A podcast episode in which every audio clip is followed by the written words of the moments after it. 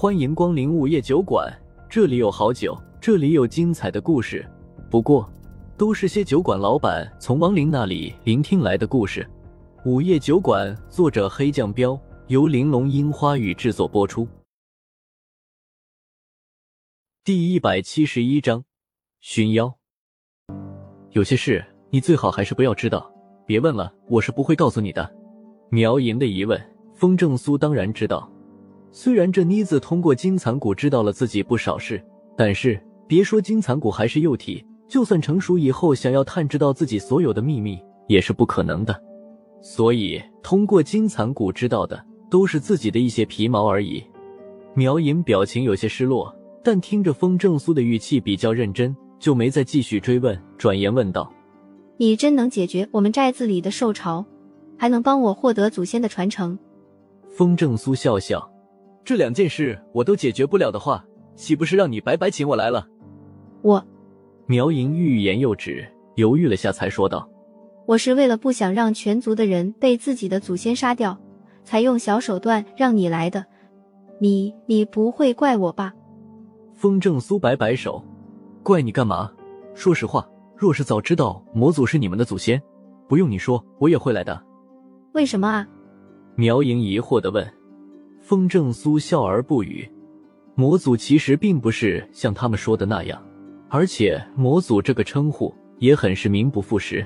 世人传说魔祖残暴成性，杀人不眨眼，而且是个铜头铁臂的怪物，那都是谣传。没办法，谁让失败了呢？所谓胜者为王，败者为寇，任何失败者都会被妖魔化。真正的魔祖是一个枭雄，可惜他的性子太直。才被人皇设计坑死了。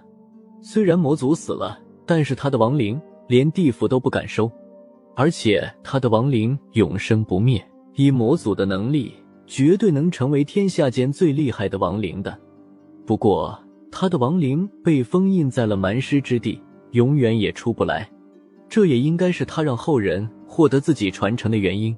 至于他会灭掉自己的后人，更是无稽之谈。获得不了传承就杀掉自己的后人，更是不可能的事。不知道怎么的，传到七爷爷这代就有了这种说法。虽然风正苏现在还不知道其中的原因，但等见到魔祖亡灵以后就明白了。这些是暂时不能告诉苗莹，风正苏只能笑笑道：“等你获得传承以后，你一切就会明白了。”哎，好吧。苗莹满眼都是好奇，但风正苏不肯说，他也只能叹气道。这时，风正苏又听到了外面传来的脚步声，显然七爷爷他们回来了。好了，他们回来了，我看看你们寨子的九黎传人都是什么人吧。话音刚落，七爷爷就带着三个男子进了竹楼。风正苏一看，三个男子都是身强体壮，剑眉星目，头上绑着布金的标准苗人，就是皮肤有点黑。大人，这是向无天、任清风。东方火云，他们三个就是竞选九黎传人的后生。从刚才开始，七爷爷就把对风正苏的称呼换成了大人，没啰嗦，直接拉着三个男子介绍了起来。见过大人。三人同时给风正苏行了个礼，然后目光就落在了苗莹的身上，眼神中都带着激动。风正苏看得出来，他们三人都对苗莹这个大萝莉有爱慕之心。不过。这个时候可不是他们求偶的时机，当下就打断他们的眼神，问道：“你们三个对周围的山林熟悉吧？”三人赶紧回过神来，其中身体最健壮、两个膀子满是肌肉疙瘩的向吴天开口道：“熟悉，小时候我们就经常进山打猎、捡蘑菇、采野果。”身体同样健壮，但是留着满脸略腮胡子的任清风跟着说道：“对。”要不是七爷爷他们几个不让进山了，我早就去山里打野猪去了。任清风的嗓门很大，一说话就跟打雷似的。大人是想让我们带路吧？东方火云也跟着说了一声。他身体没他们那么健壮，身材跟风正苏差不多，而且他长得也没有另外两人那么粗犷，长了一副眉清目秀的模样。而且他把自己收拾得很干净，一双眼睛里。透着精明，风正苏点头看着三人，不错，我就是想让你们带路。实话告诉你们，之所以有兽潮，那是因为山林深处有一只妖王，只要找到妖王，杀了他，你们寨子就不会再被兽潮祸害了。这事儿没必要瞒着，风正苏直接告诉了他们。三人同时一愣：妖王能对妖兽发号施令，形成兽潮，只有实力达到天级高阶的妖王才能做到。而且那只妖王应该极度仇视你们苗人，不用我说，你们也能想到。妖王都是十分强大凶残的妖兽，你们怕吗？风正苏解释道。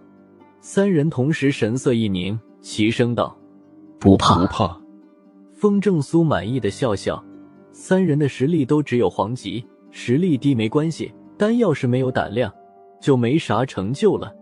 随即，风正苏就对他们说道：“不怕就好，现在就跟我进山吧。需要带什么东西，你们马上去准备。”十分钟以后，咱们就出发。三人互相对视了一眼，拿出别在腰里的柴刀，向吴天道：“不用带什么了，有把柴刀就行了。”任清风咧嘴笑道：“嘿嘿，山里不缺吃喝的东西。”东方火云道：“带的东西越多，越是累赘。我们都山林很熟悉，知道在里面怎么生存。”风正苏竖了个大拇指：“好，都是好样的。”那咱们现在就出发吧。说着，他就往竹楼外面走。苗莹连忙追上，拉住风正苏道：“我也去吧。”风正苏摇摇头道：“你就别去了，在寨子等着就行。万一出点什么事，你也能保护寨民。四个大老爷们儿带一个女的很不方便。”苗莹看出风正苏真没有带上自己的意思，当下就没再强求。那好吧。临走之前。七爷爷不放心的叮嘱了三人一句：“你们一定要听大人的话啊！”向无天道：“七爷爷你就放心吧，大人说什么，我们肯定做什么。”风正苏嗯了一声，冲三人摆摆手，就直接朝着西边的山林走了过去。西边让他隐约感应到一股很大的妖气，所以另外三个方向就没必要去了。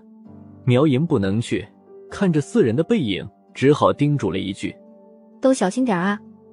风正苏回头冲他笑了笑，没说话，转过身就加快脚步朝山林里走了过去。我们带路吧。三人识趣的走在前面，不一会儿的功夫就来到了山脚下。风正苏朝前面看了看，发现山林里这会儿仍然有雾，阴森森的，让人感觉心慌。爬山的时候，风正苏忽然笑笑道：“你们是不是都喜欢苗莹啊？”三人都是咧嘴笑。都没否认，风正苏有些玩味的说道：“那你们之间应该算是情敌了，再加上要竞选九黎传人，不过我看你们三人的关系好像并不坏。”向吴天回道：“大人，我们虽然有时候也会争执，但不会嫉恨对方。我们商量好了，最后谁能成为九黎传人，谁就去跟莹姐表白。”任清风道：“我们都是公平竞争，谁背后耍手段？”是要被全寨子的人唾弃的。东方火云跟着道：“对啊，我们可不做阴险小人。”风正苏笑笑：“我喜欢你们这样的性子。对了，留神周围，发现任何妖兽留下的踪迹都要告诉我。”东方火云点点头，回过头来不解的问：“嗯，大人，能问您为什么要来西山吗？以前发生兽潮的时候，四个方向都有妖兽出没的。”风正苏道。如果我没猜错的话，四个方向出没的妖兽都应该不同，而西山出现的妖兽都应该是些土妖、鸟妖之类的小型妖兽吧？您您怎么知道？您怎么知道？三人同时疑惑的问。风正苏嗅了下鼻子，然后指了指地上，地上都是粪便。又到了酒馆打烊时间，下期的故事更精彩。欢迎再次光临本酒馆听故事。